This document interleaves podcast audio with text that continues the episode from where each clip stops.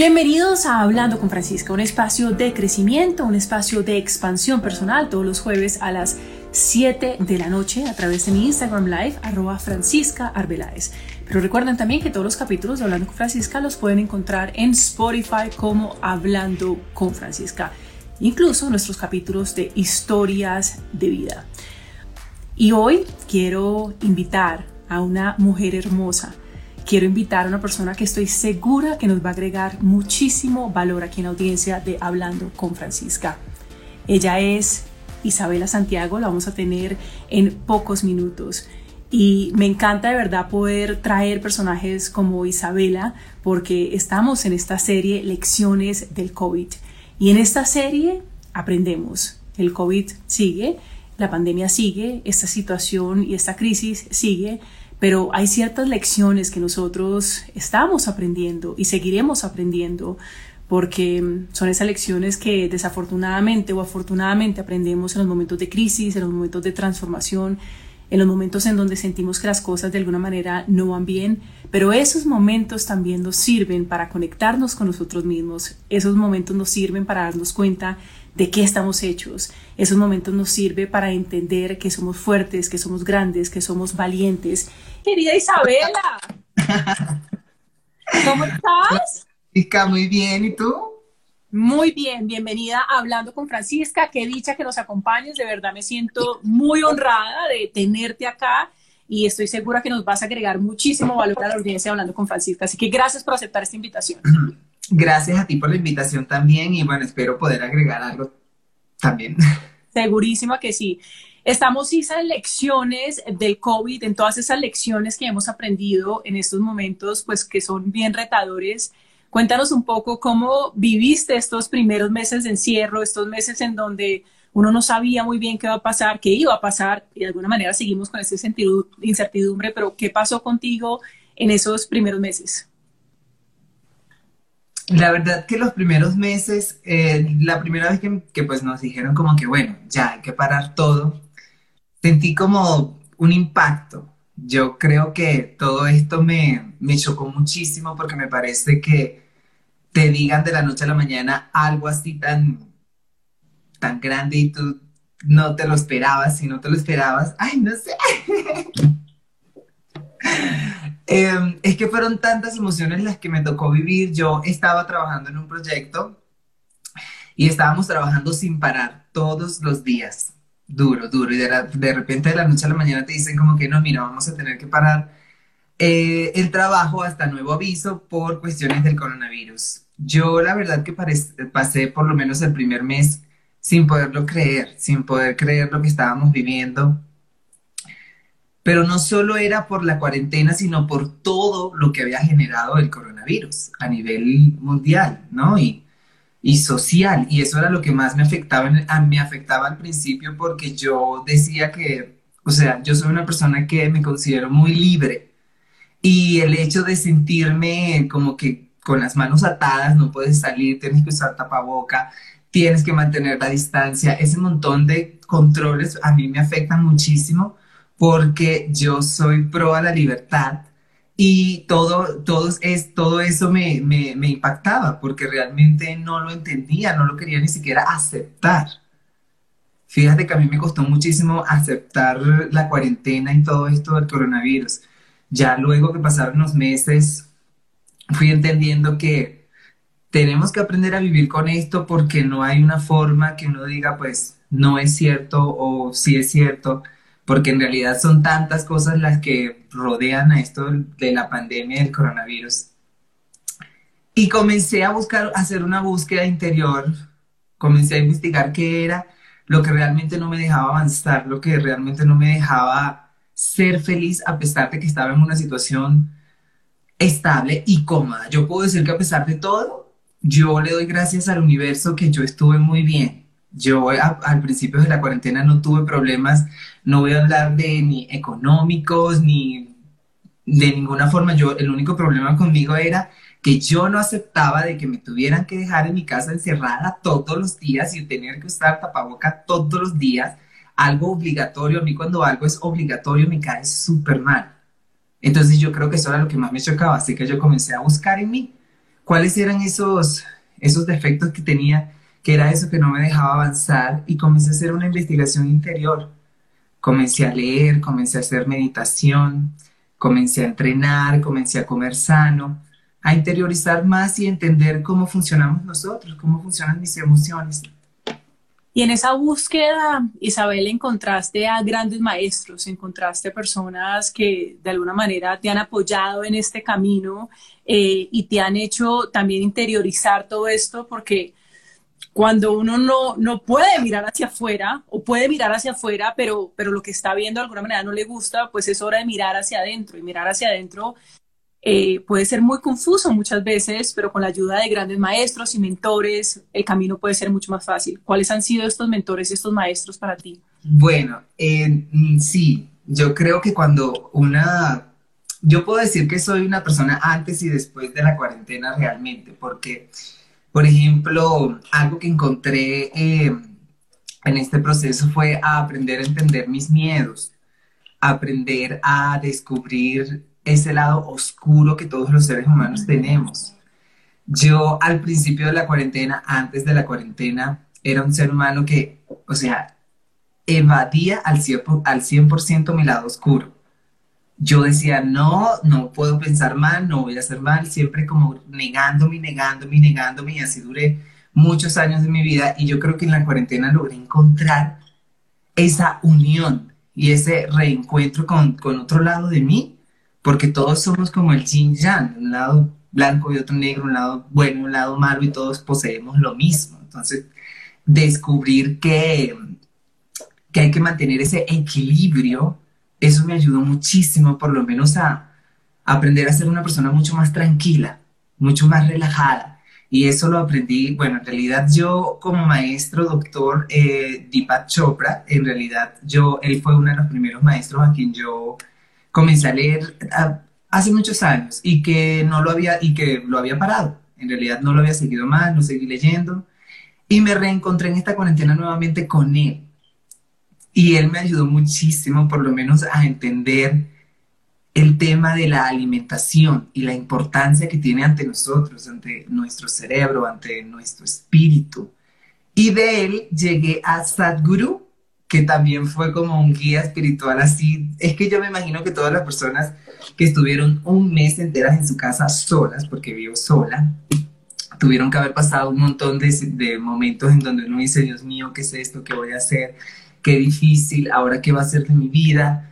Todo eso. Y nada más lindo cuando encuentras una persona que te dice tranquilo. O sea, no, no, no, no, no te preocupes, tienes que mantener una paz interior. Yo sé que hablar de paz interior es muy difícil y que no, todo, y que pues, no es fácil, pero es como yo digo, hay que hacer la tarea. Por lo menos con Deepak Chopra yo aprendí a tener un tema de control mental, o sea, con el control mental, y yo creo que la mente es tan poderosa que te puede ayudar muchísimo, por lo menos a decir, todo va a estar bien, pronto se va a acabar esto, las cosas van a seguir adelante y no tratar de agobiarse y tragarse todo lo, lo, malo que uno todos los días piensa, esos pensamientos negativos, esas emociones malas, por ejemplo, como el, la de la tristeza, que uno dice, Dios mío, ¿y ahora qué? Entonces abundan un montón de emociones dentro de uno que uno no sabe cómo desahogarlas. Entonces, encontrarte con estos maestros, encontrarte, encontrarte con la meditación, con el entrenamiento físico, con la alimentación ayuda muchísimo, porque todo eso te da como un balance. Entonces cuando uno encuentra ese balance, uno puede escucharse más a uno mismo, que es, creo que es algo que también logré terminar de aprender ahora en esta cuarentena. Al escucharme a mí misma, porque yo a veces uno se pierde de muchas cosas solo por no seguir el instinto, por no escucharte a ti mismo y decir, ah, ve por ahí, no hagas esto, no hagas aquello. Y yo sé que todo el tiempo pasa porque siempre nos pasa, pero siempre queremos escoger el camino incorrecto. Entonces yo creo que escucharte a ti mismo fue también muy importante. Nosotras hablamos de descubrir, y yo te lo dije casi que con vergüenza, con un sentido de muchísima vulnerabilidad, eh, y yo te decía, yo siento que encontré mi corazón, y, y nosotras hablábamos de claro, nos hemos enamorado y lo sentimos y sabemos que tenemos un corazón, pero, pero siento que yo durante mucho tiempo no le presté atención a mi corazón, a, lo que sentía, a, eso, a, esas emociones. Eh, y tú me decías también, yo también encontré mi corazón. Para ti, ¿cómo fue ese? Me conecté con mi corazón. A esto mismo que te hablo del instinto. Yo creo que parte del instinto viene del corazón, de lo que te dice. Antes, como, como ya hablamos, yo la verdad, honestamente, yo no sentía mi corazón yo creo que yo trabajaba mentalmente todo el tiempo. Era como que la mente me puede ayudar con todo, con todo, con todo. Y sí, puedo decir que a mí me ha ayudado muchísimo. Puedo decir que yo he logrado cosas en mi vida y este, me he mantenido estable a pesar de dificultades gracias a la mente, porque la mente tiene, para mí la mente tiene el poder de un poder gigante sobre, sobre nuestro cuerpo. Pero ahora, ¿dónde queda el instinto? ¿Dónde queda el amor? ¿Dónde queda el corazón? ¿Dónde queda eso que uno siente de adentro? Que muchas veces uno pierde por andar pues ocupada en la vida, porque uno tiene que trabajar, uno tiene que hacer cosas, uno tiene que preocuparse por los demás, pues uno lo hace de forma natural, pero uno se pierde de uno mismo. Entonces, reencontrarte con el corazón es darte cuenta que estás viva, que sientes, que puedes amar, que puedes ser amada, son un montón de cosas que uno empieza a sentir cuando te tocas a ti misma, cuando te amas, cuando te quieres, y yo creo que todo eso comienza a aceptarte a ti misma, yo creo que todo eso comienza al momento de que descubres tu corazón y el poder que tiene, que es mucho más interior, porque el corazón es más interior y la mente es más exterior. Entonces, lograr esa, esa unión entre los dos es, yo creo, uno de los trabajos que nosotros como seres humanos debemos hacer. Porque sientes que esto se vuelve casi tan cliché, sabes que lo escuchamos, muchas veces lo escuchamos en redes sociales, de conéctate con tu corazón, tú sabes realmente lo que te conviene, tú tienes ese instinto, lo hemos escuchado tantas veces, pero nosotras sabemos que experimentarlo es, es una cosa casi que fascinante, es una cosa casi que te lleva eh, a un lugar inexplicable, en donde las respuestas salen, en donde las cosas surgen, porque sientes que esto, que esto no, que esto no es compartido más, que esto no es enseñado más, que esto no es mostrado más, que no nos dicen la importancia de conectarnos con nosotros para entender que dentro de nosotros están las respuestas que estamos buscando a la vida. Exacto. Sería maravilloso que uno desde chiquitico tuviera por lo menos esa parte educativa desde el colegio, ¿no? Desde que ingresamos a, la guardería. Pero yo por lo menos puedo decir que gracias a Dios tuve esa parte por mi mamá. mi mamá es una mujer muy creyente, ella cree mucho en, en, la fe de Dios y yo creo que haber crecido con eso me dio la posibilidad también de ir un poquito más allá, porque hoy en día en la, en la cuarentena entendí que soy muy egoísta al decir mi Dios. No, es mi Dios y mi diosa, porque soy hija de los dos. Wow. Entonces, entender de que toda mi vida siempre dije Dios, Dios, Dios, Dios, Dios, ¿y dónde me dejas a la diosa? Si ella es la madre del amor, ella fue la que nos dio el amor, la que nos brindó toda esta belleza de, de la mujer todo lo que somos como mujeres, eso viene de parte de, nuestra diosa. Todo eso también es un proceso espiritual que uno, que pues yo comencé, porque siempre he tenido la atracción hacia, hacia algo más allá. Desde mi adolescencia, desde muy chiquitica, siempre creí que, que hay algo en el universo que me da poder. Y eso me ayudó muchísimo, por lo menos, a tenerlo presente. Es como yo digo, todos debemos creer en algo. Sea lo que sea, debemos creer en algo tener fe en que algo puede suceder, en que los sueños se cumplen, en que, somos felices. Porque yo también he cambiado un montón de pensamientos a través de todo este aprendizaje en la cuarentena. Créeme que ha sido maravillosa. Yo puedo darle, yo la verdad que estoy muy agradecida con la cuarentena, porque la cuarentena me enseñó muchísimo. Uno a veces cierra las puertas, uno se cierra las posibilidades todos los días al momento de hablar. Estamos tan educados a decir, chiquitico o puede ser, o si Dios quiere. No, Dios quiere. O sea, es no, no, si Dios quiere, no, no, no, Dios quiere. Ahí es donde empieza a jugar el poder interno. Ese poder que tú dices, bueno, sí puedo, sí puedes, porque como lo leí con Deepak Chopra, ya sé que es trillado, pero lo amo, y así otros. Em, hay un Dios interior. Ese Dios interior es el que le da fuerza al exterior, pero si el interior no está fuerte, el exterior tampoco. Entonces me encanta yo creo que... porque me encanta, me encanta eso porque de alguna manera sentimos que como que estamos en esa pelea, que fue una de mis peleas también, de, esa diosa interior que llevo dentro y reconocer que hay algo más grande que yo. Entonces era como, pero ¿en dónde está mi poder? Entonces, ¿cómo, cómo lo suelto? Pero ¿cómo me doy cuenta que yo soy la constructora de lo que está pasando en mi vida? Entonces, siento que ahí llegas a un punto como muy interesante porque muchas veces estamos en esta dualidad y estamos en una pelea, en un conflicto interno de ¿dónde está? ¿Dónde está Dios? Y resulta que Dios está dentro de nosotros. Exacto. Sí, pero es como yo digo, nunca es tarde. O sea, nunca, nunca es tarde para aprender algo nuevo, para creer, para vivir, para aceptar, para respetar, para amar, para perdonar. Todo eso creo que, va de la mano, porque, por ejemplo, siempre uno también está en la búsqueda de esa pregunta de ¿quién soy? Entonces, yo no sé si la gente puede responder esa palabra así tan fácil. Como, bueno, yo soy alta, un metro ochenta,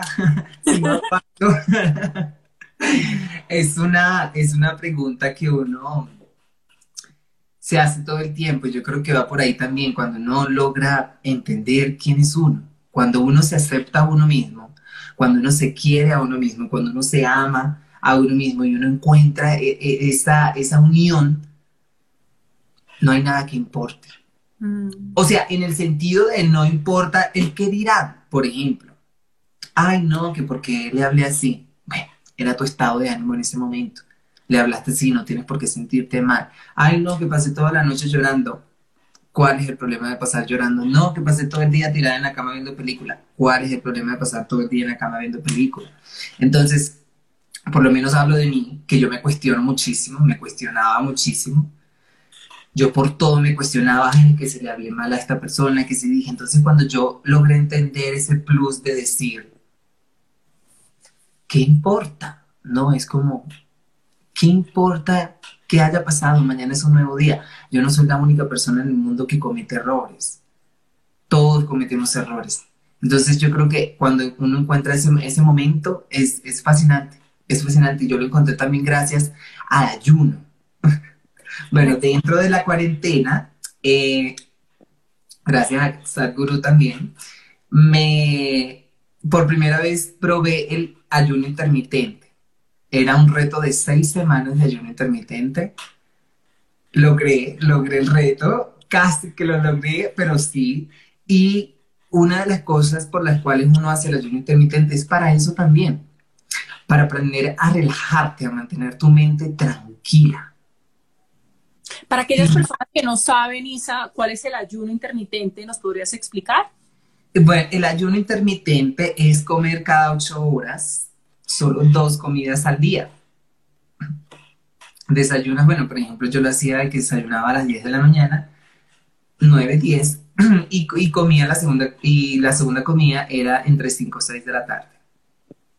Créanme que es duro, muy duro al principio, pero ya luego empiezas a encontrar una paz. Mire, ustedes no saben, de verdad que no saben la paz interior que produce tener un cuerpo limpio y liviano. Mm. Es maravilloso, la mente se los, me lo agradeció de una manera increíble. Yo dejé de ponerme a pensar tanto y más de estar conmigo. Empecé a, eh, me, me, desapegué de muchísimas cosas. Es, fue como, como, como sí, Sí, eso era como algo nuevo, era algo, algo totalmente nuevo que yo nunca había experimentado y que yo creo que nunca me, yo al principio diría, uy, no, yo como dejo de comer y no sé qué, y hay un montón de cosas porque mis amigos me dicen lo mismo, como, ay, ¿cómo dejas de comer? Que no sé qué, no sé qué más. Y yo le dije, bueno, si supieran lo maravilloso que es. Es más, también para el cuerpo, porque me adelgacé. me quité como 5 kilos en dos semanas. Desintoxicar el alma también. Isa, tú tuviste, tú tuviste momentos también bien complejos durante esta pandemia. Yo siento que a estas alturas todos conocemos o tenemos un ser querido que ha fallecido. Eh, si no es por la pandemia, durante esta pandemia, tú tuviste no un duelo, tuviste dos duelos. ¿Cómo sobrellevar estos duelos? ¿Cuál, ¿Quiénes son las personas eh, en tu vida que ya no están contigo? Sí, estoy viendo, eh, pues sí, siempre vamos a estar en duelo en general. el duelo no solo es familiar, sino todo lo que está pasando en el mundo, porque en este momento están muriendo personas inocentes gracias a un virus. Entonces es como un duelo que tenemos todos, pero mi abuela este año murió y mi primo estuvieron muy seguidas y ahí también me tocó ser muy fuerte. Justamente todo esto comenzó cuando yo dije como, bueno, yo gracias a Dios estoy bien, estoy cómoda, pero aún así tengo este detalle, este, este, esta circunstancia con mi familia. Y era muy duro porque mi familia es muy sensible y pues ya sabes cómo son las mamás y las tías y no sé qué, que se la pasan llorando todo el día. Entonces yo no podía mantenerme al, igual que ellas, yo tenía que mantenerme firme y, creo que también forma parte de mi personalidad. Y el duelo es todos los días. El duelo uno lo ve en cada esquina cuando uno siente que, que algo no es justo. Porque la gran pregunta de todos es, ay, como, ¿por qué pasó esto? No es justo para esta persona. Y pues al final todo es justo. Todo pasa porque tiene que pasar en su momento indicado. Entonces yo con eso en, me refugio en eso. Y eso me da el valor y la fuerza para seguir adelante, para saber de que mis seres queridos están en un mundo viviendo algo mejor. Yo creo que la muerte es yo, la, la segunda cosa más maravillosa que uno tiene en el mundo. La primera es nacer y la segunda morir. No hay más nada. Entonces es lo, por lo menos lo único que uno tiene seguro en esta vida. Mm. Y además hermoso.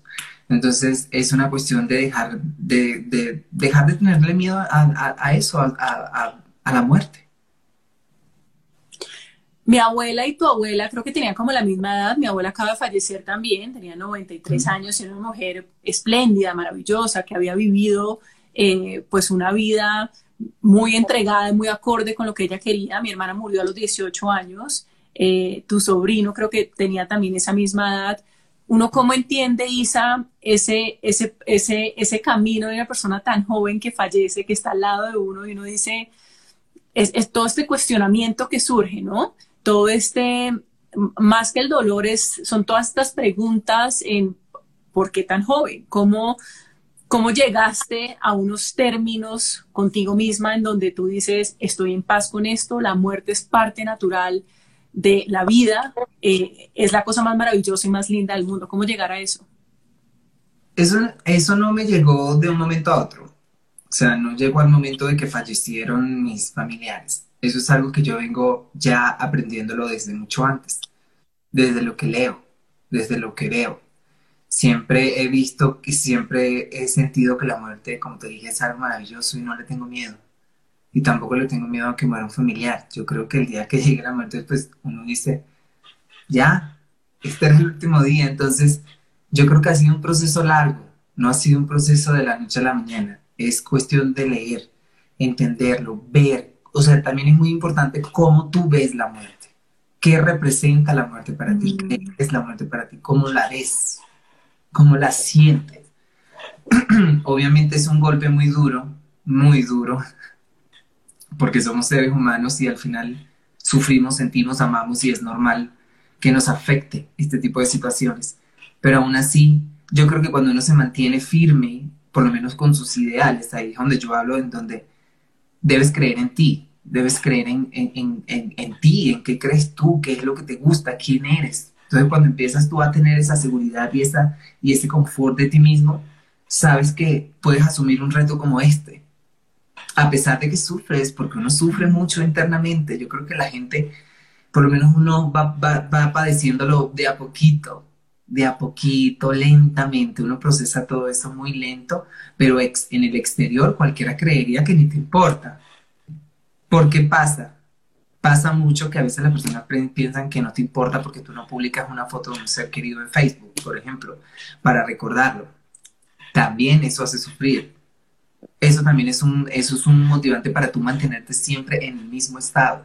La música, los amigos, lo que haces, con quién hablas, todo eso, todo eso influye a tú tener siempre una memoria ahí recordando todo lo, lo que ha pasado. Entonces, si te abres de eso y buscas otras cosas, buscas de leer algo nuevo, buscas, no sé, de leer sobre la muerte, por ejemplo, en, en, otras, en otros aspectos. Y cuando vas, por ejemplo, no sé, yo, yo amo eh, el Día de, del Muerto en México. Pues imagínense, un país entero ama e idolatran el Día de la Muerte. O sea, ¿qué más quiere uno para entender? Lo que pasa es que a veces nosotros, por ejemplo, aquí en Latinoamérica, la gran mayoría, pues, nos encanta mucho sufrir. Nosotros sufrimos mucho por todo, que si por la pobreza, que si porque falta la comida, que si porque el hijo se fue de la casa, que si porque el papá se fue. Entonces siempre es una, es una sufridera constante. Nos encanta llorar. Eso, por ejemplo, en otros continentes no pasa tanto porque la gente es mucho más estable y dicen, bueno, no. Pero tampoco culpo a mi mamá y a mi familia por eso, porque son mujeres son seres humanos y amamos y, estoy segura que, que aman y, quisieran estar en este momento con todos, con mis seres queridos que ya están en un mundo mejor. Qué bonito todo lo que dices y también tocaste un punto bien interesante, es el tema de las redes sociales, ¿no? En donde estamos en un mundo hiperconectado y también en un mundo en donde estamos casi que exponiendo siempre como nuestra vida. Y hablábamos un poco que Isabela realmente es una mujer que eh, aunque es una figura pública y es actriz, es modelo, una mujer muy bella, pues en su vida privada es muy privada y llegaste también a este punto en donde dices, no tengo por qué compartir todas las fotos y es un punto que a mí particularmente me gusta también mucho porque es un punto que yo llegué en esta cuarentena en donde decía, eh, mi vida privada es mi vida privada y mi vida profesional es mi vida profesional. ¿Cómo, cómo conectarse con eso, Isa, que de alguna manera, eh, no sé a ti, pero a mí me generó tanta paz interior al decir, yo no tengo que publicar nada de mi vida, yo hago este trabajo que lo amo profundamente, con un sentido de amor y propósito, pero mi vida personal es mi vida personal. Exacto. Eso es también algo que vengo desde hace mucho tiempo ya trabajándolo. En la cuarentena, yo le, eso yo le digo el detox de teléfono. Yo, en la cuarentena tuve un tiempo al principio, sobre todo cuando yo dije, ay, no, yo me voy a hacer un detox del teléfono. Y duré como 15 días, pues tú sabes que el teléfono te puede decir cuántas horas estuviste al día en el teléfono, en la aplicación, que no sé qué, y las horas iban disminuyendo. Entonces yo decía, ah, bueno, chévere. Pero ¿cómo lo encontré? En eso mismo. Mira, es que yo siempre he tenido una búsqueda constante de despertar de conciencia, mm. Despertar espiritualmente. Hasta nuestro cuerpo es mucho más poderoso y fuerte de lo que nosotros creemos y resistente, pero obviamente no nos damos la oportunidad a veces. Entonces, cuando uno comienza a buscar en ti, uno se comienza a dar cuenta de que hay ciertas cosas que no me gustan, de que sencillamente tengo que decir que no por ejemplo, como alguien que me pregunte, bueno, ¿te gusta tal cosa? Y por cordialidad le voy a decir que sí, no. Entonces, eso también es muy importante, el aprender a decir no, porque yo me he metido en unas cosas solo por decir sí, por, por, por no quedar mal. Entonces, decir no también es algo que todos deberíamos hacer de forma natural, sin prejuicios, sin problemas. No estás irrespetando a nadie. Entonces, cuando yo me di cuenta de que realmente me gusta tener mi vida personal, no me gusta publicar todo, lo acepté, lo entendí y no me juzgué por eso. Y tampoco me regañé por eso, porque estoy en todo mi derecho de tener una vida privada. O sea, o personal, o por lo, pues lo que cabe, porque pues obviamente siempre van a haber cosas. Y uno también tiene la iniciativa de publicar que si esto, que si aquello, pero yo creo que la, la el espacio personal es muy importante para nosotros porque ahí es el momento en donde podemos buscar dentro de nosotros. Dejamos de buscar afuera para buscar adentro, alejándonos del teléfono, alejándonos de esas necesidades que no sirven para nada, amistades, personas, gente que no te aportan nada. Entonces es como hacer un detox de muchas cosas y no solo de jugo verde. Y llegaste a otro punto bien importante y son esas compañías, ¿no? Cuando somos pequeñas nos dicen, eh, ojo con las compañías, nos dice la familia y nosotros lo tenemos como ahí, pero vamos creciendo, en la medida que vamos creciendo, nos vamos dando cuenta que, eh, que realmente es muy importante rodearnos de esas personas que nos quieren, que nos apoyan, que cuando se nos mete el tacón al hueco, que cuando se nos pega el zapato al chicle, esas personas que nos aterrizan que creen en nosotras, que creen en nuestros sueños, que creen que somos capaces. ¿Cuál sería ese consejo para la audiencia hablando con Francisca que en este momento está como como pensando sacar algunas personillas de su vida y diciendo, ¿será que sí? ¿Será que no? Pero saben dentro que son personas que simplemente no le aportan. Hay que sacarlas. Es como yo digo, hay que hacer la tarea. La tarea es hacerlo. Así tu corazón y tu mente no, no estén de acuerdo, algo dentro de ti que es tu instinto te dice, o sea, tu corazoncito, no lo hagas, dile que no. Yo sé que obviamente no es fácil y más cuando uno tiene vínculos porque yo pasé por una situación así antes de la cuarentena. Bueno, mentira, antes de la cuarentena pasó todo, pero justo en la cuarentena me di cuenta de eso, de que a veces uno por, por ser bueno con bueno y tratar de ser siempre ay, cordial y no sé qué, pues uno se deja que algunas personas hasta se aprovechen de uno. Se aprovechan y al final terminan siendo hipócritas también. Entonces, yo creo que hay que cerrar el, ciclo, ese ciclo hay que cerrarlo porque yo no creo que mi abuela esté loca después de vivir tantos años de su vida al decirte que tengo mucho cuidado con quien te juntes. Es algo que debemos tener siempre presente. Uno debe saber con quién está yo sé que eso no es fácil reconocer a una persona a primer momento y decir como, bueno, sí, esta persona es buena o es mala, pero escúchate, siéntete. O sea, no nos dejemos llevar por, por el exterior. Es tan importante cuando uno conoce a una persona sentir la energía, porque sí se siente. Hay una energía que se siente, una mirada, un tono de voz, unas cosas que te dice, dos palabras que te diga y tú puedes saber qué tipo de persona puede ser, porque hay muchos patrones iguales. La gente mala se reconoce porque sabemos que son malas, actúan con envidia, con odio, con rencor, y las personas buenas actúan con amor, con respeto, con igualdad. Entonces ya uno empieza a entender cómo son más o menos las personas. Obviamente hay, hay casos de casos, hay personas que son muy hábiles y tarda el proceso de uno entenderlas, pero es como yo digo, todo tiene su tiempo y tarde o temprano vas a conocer a esa persona si te conviene o no. Pero de que uno debe estar alerta, sí. Y hablando de su tiempo, para ti también ha sido bien importante decirle a las personas de alguna manera que no se apresure. ¿Por qué para ti es importante este no nos apresuremos?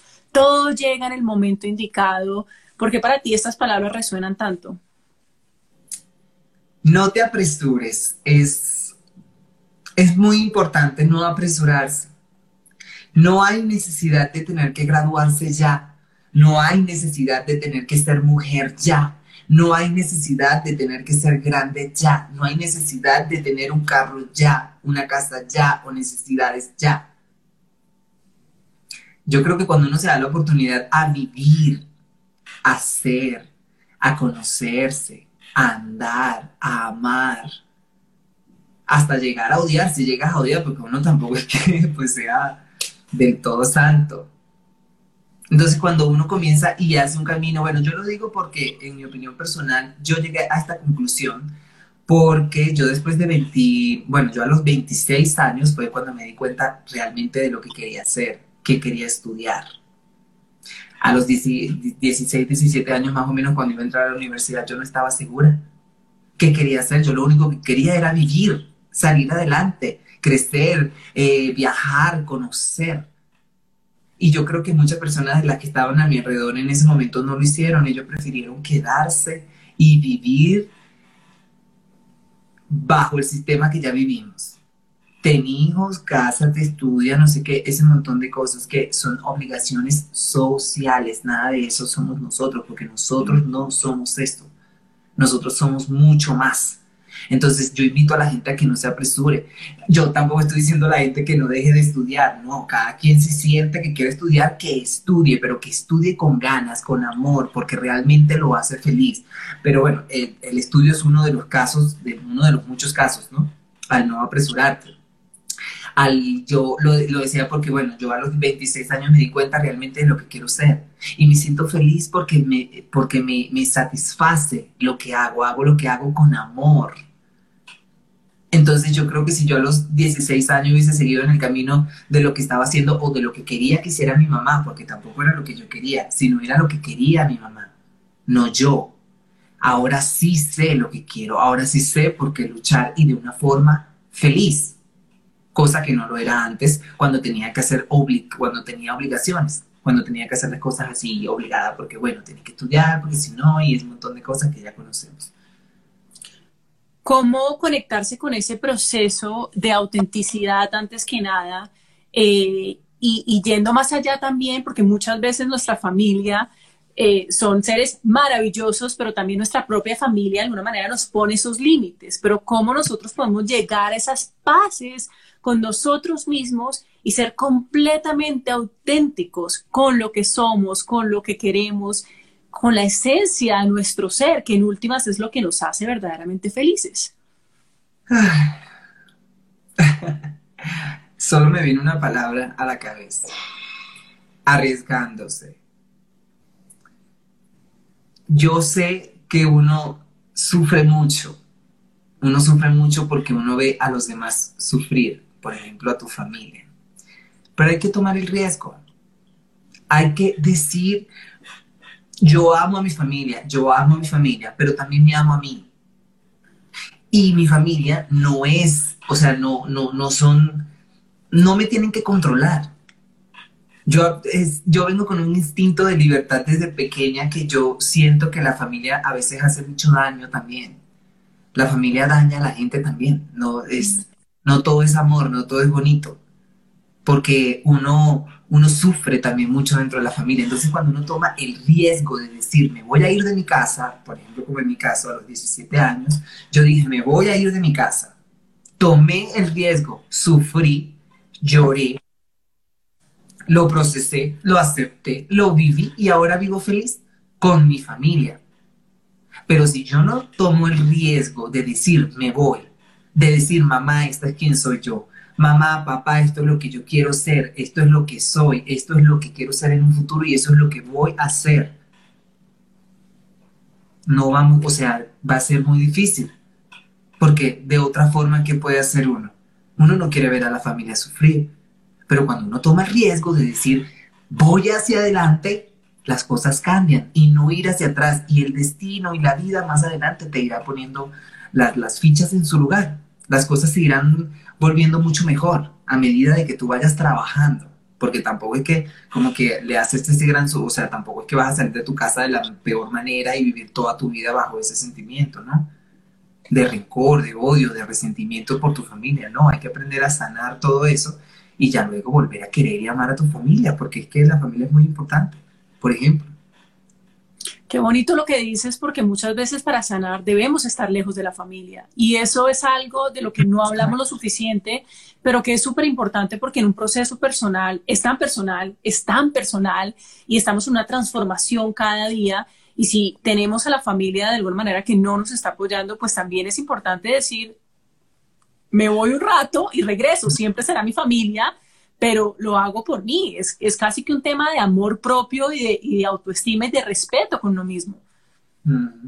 Es que es eso, es amor propio. Sí, yo ahora entiendo que el amor propio es muy importante. Yo casi no utilizo ese término amor propio, pero porque ya, pues lo, lo sé de otra manera. Pero hay que quererse a uno mismo y aceptarse. Mira, yo, yo soy de las que dice que primero uno. Primero yo, primero yo, primero yo. Y segundo, pues ya va. Primero Dios, mi Dios, el universo, los marcianos, toda esta gente allá arriba. Y después yo, después mi familia. y así, poco a poco. Em, ay, me fui, me fui para Te fuiste para arriba. ¿tú crees que la transformación personal llega con momentos muy difíciles? Digamos que eh, yo siento que, por ejemplo, en mi caso, siento que llegué y comencé esa transformación personal por, pues, por una crisis muy profunda, porque de lo contrario siento que estuviera como en la la land, ¿sabes? Pero tú crees que esa transformación empieza con momentos muy difíciles o que la transformación también se da en esos momentos de alegría y de felicidad? La mayoría de veces la transformación viene de los momentos malos. Por ejemplo, en mi caso, uno ve en la pandemia y esta coronavirus y lo del coronavirus como algo malo. Ese es uno de los problemas que creo yo que está dentro de nuestra sociedad en ese momento. Que lo vemos malo, malo, malo del todo y no debería ser así. Estar en, en una pandemia nos dio la oportunidad, por ejemplo, a mí, de encontrarme conmigo misma, de conocerme, de aceptarme, de respetarme, porque eso es algo que se pierde. La gente cree que, que uno tiene la seguridad todo el día y porque yo me vea en un día en un sitio toda segura, yo soy así. No, yo tengo muchas inseguridades, yo sufro, yo lloro, yo pienso, yo evoluciono, yo aprendo, yo me transformo todos los días, yo evoluciono mi, mi conciencia con todo el proceso, pero también viene de los lados buenos porque cuando uno llora de felicidad hay una transformación. Porque uno dice, wow, lo logré, por ejemplo. Cumplí mi sueño. Terminé este trabajo. Estoy bien con esta persona. No tengo deuda. Sea lo que sea que te haga feliz, siempre hay una constante evolución, una transformación de ser, de cuerpo, de espíritu, de alma, de todo. Solo que no somos conscientes. Pero cuando uno toma la conciencia de esta transformación diaria, cada segundo uno está transformándose aunque uno no lo crea. Entonces, teniendo la conciencia, las cosas son un poquito más fácil. Tú eres una mujer muy valiente y que ha concretado muchos proyectos, muy decidida en lo que quiere. Y aquí en la audiencia, hablando con Francisca, muchas veces me preguntan, ¿cómo puedo concretar esos proyectos? ¿Cómo puedo materializar estas cosas? Entonces, ¿cuál sería esa recomendación para que las personas comiencen de verdad a decir es que esto es lo que yo quiero, esto es lo que yo quiero, esto es lo que yo soy, esto es lo que yo quiero, este, este es el valor que yo le quiero agregar al mundo? ¿Cuál sería esa recomendación?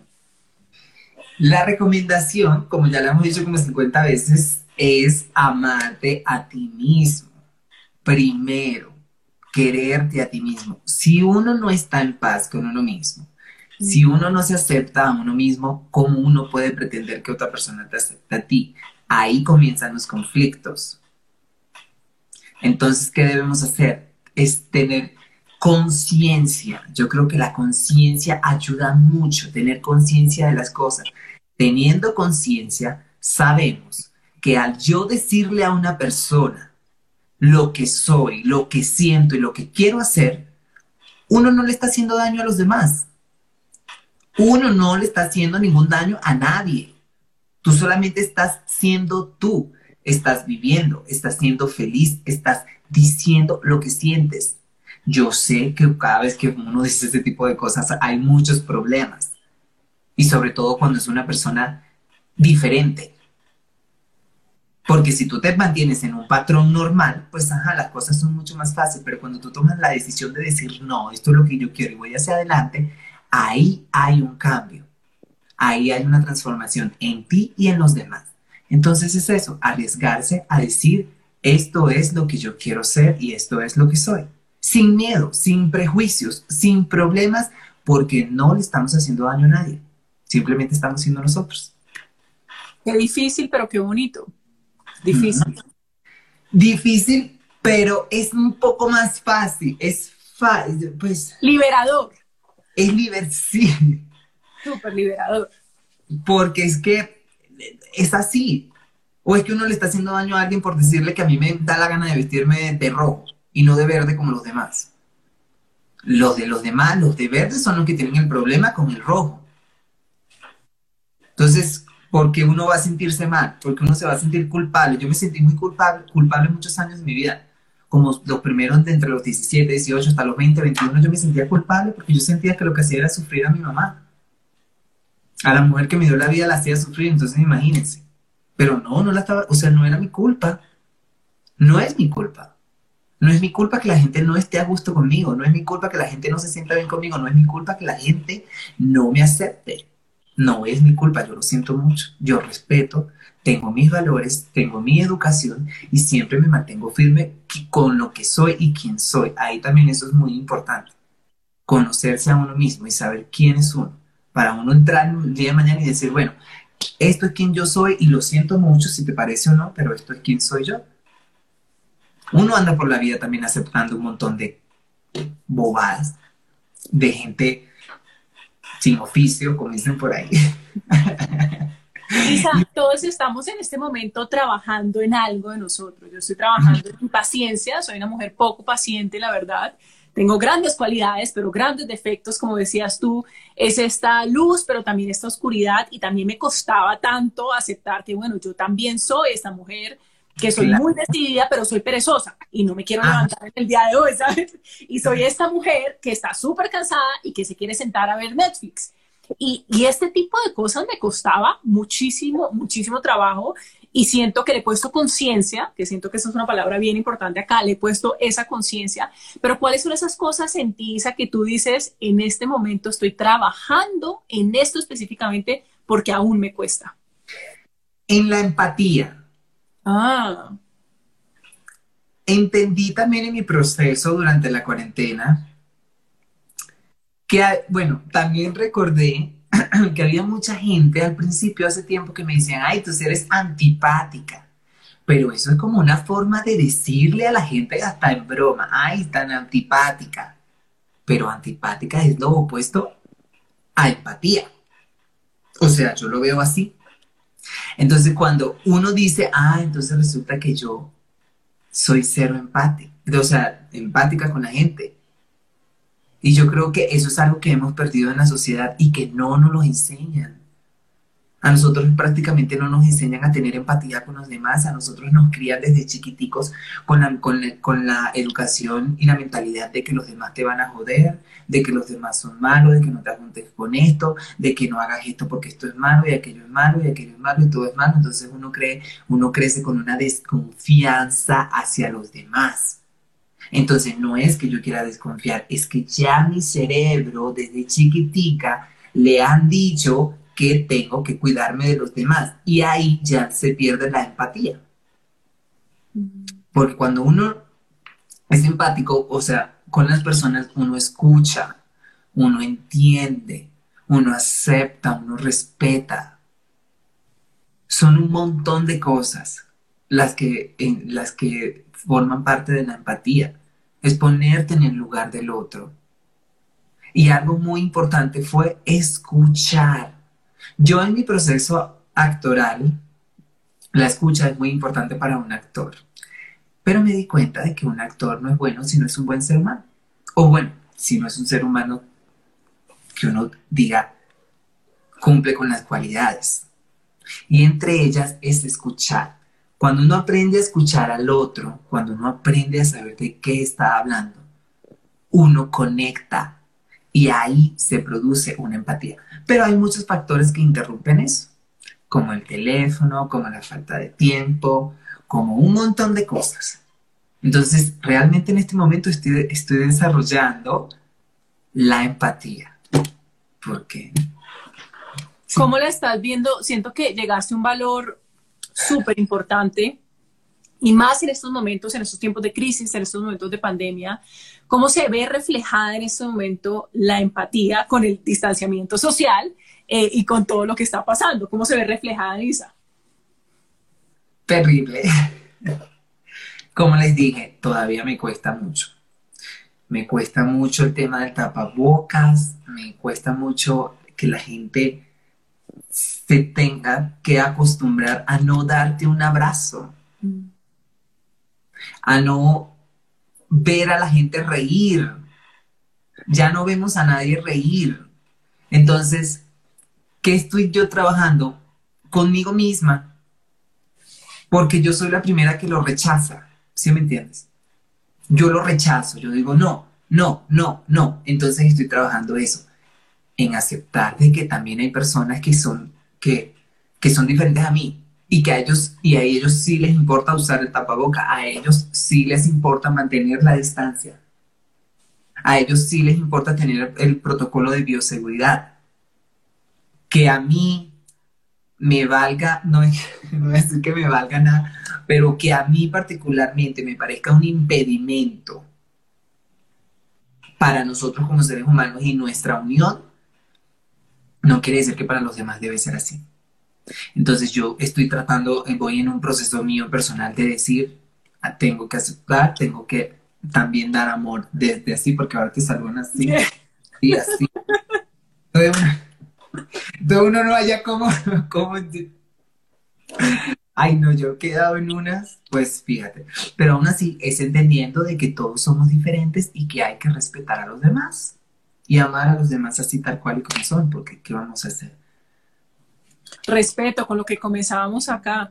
Isa, ¿tú qué haces si hablamos un poco de esas cosas que haces cuando se te mete el tacón al hueco, cuando no te sientes tú, cuando estás como distraída en otras cosas y pierdes el norte? Hablábamos pues de esos ayunos intermitentes, hablábamos de conciencia, cuáles son esas otras herramientas como muy sencillas que nos pueda regalar aquí en la audiencia hablando con Francisca a esas personas que se están conectando, que están diciendo, que se están cuestionando también, que están queriendo más, que están en un tema de exploración, ¿cuáles serían estas herramientas como, como fáciles de hacer y de explorar y de tomar acción? Unas herramientas fáciles. Fácil, yo creo que, pues sí, pero, como yo digo, es, por ejemplo, la alimentación la alimentación me parece que es una de las más fáciles, aunque la gente crea, aunque creamos que es más difícil. La alimentación es súper fácil. El entrenamiento físico.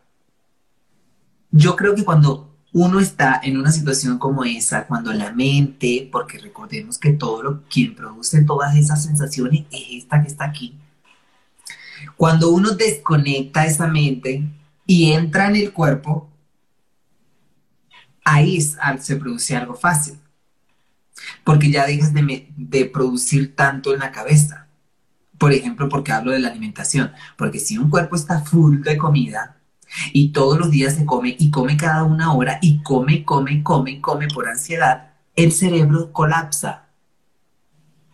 Entonces ya los mismos registros y todos los mensajes que envía al cuerpo son terribles. Entonces uno se empieza a sentir peor. Entonces, cuando uno, por ejemplo, yo veo fácil la alimentación. Otra cosa, saber qué tan grave es tu problema. Si tiene o no tiene arreglo. Si no tiene arreglo, pues no hay nada que hacer. No hay nada que hacer. O buscas una solución y si no tienes solución, pues ya fue, ya pasó, ya se hizo. Ahora quédate tranquilo en tu cama esperando la nueva aventura.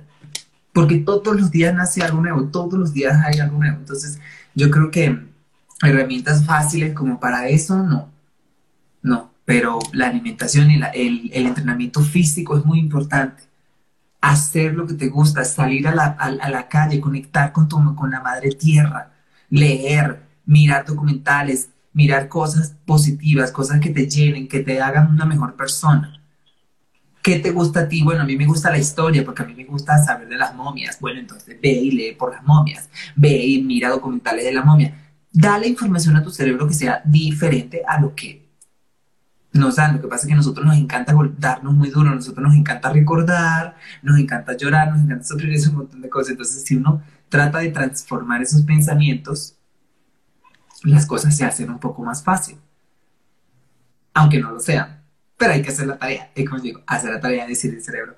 Hay que hacer la tarea, hay que tomar acción, hay que experimentar con nosotros mismos Isa, estamos llegando hacia el final, eh, el tiempo pasa volando. ¿Dónde te podemos encontrar y cuál sería ese último mensaje para la audiencia hablando con Francisca? Yo creo que mi último mensaje es que amemos.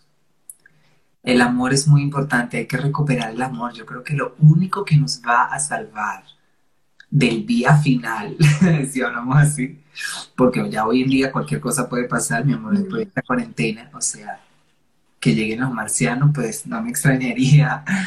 Es el amor, es lo único que nos puede salvar. la unión entre nosotros mismos. Eso nos va a dar el poder de poder, el poder para combatir el mal y todo lo que nos acecha en este momento.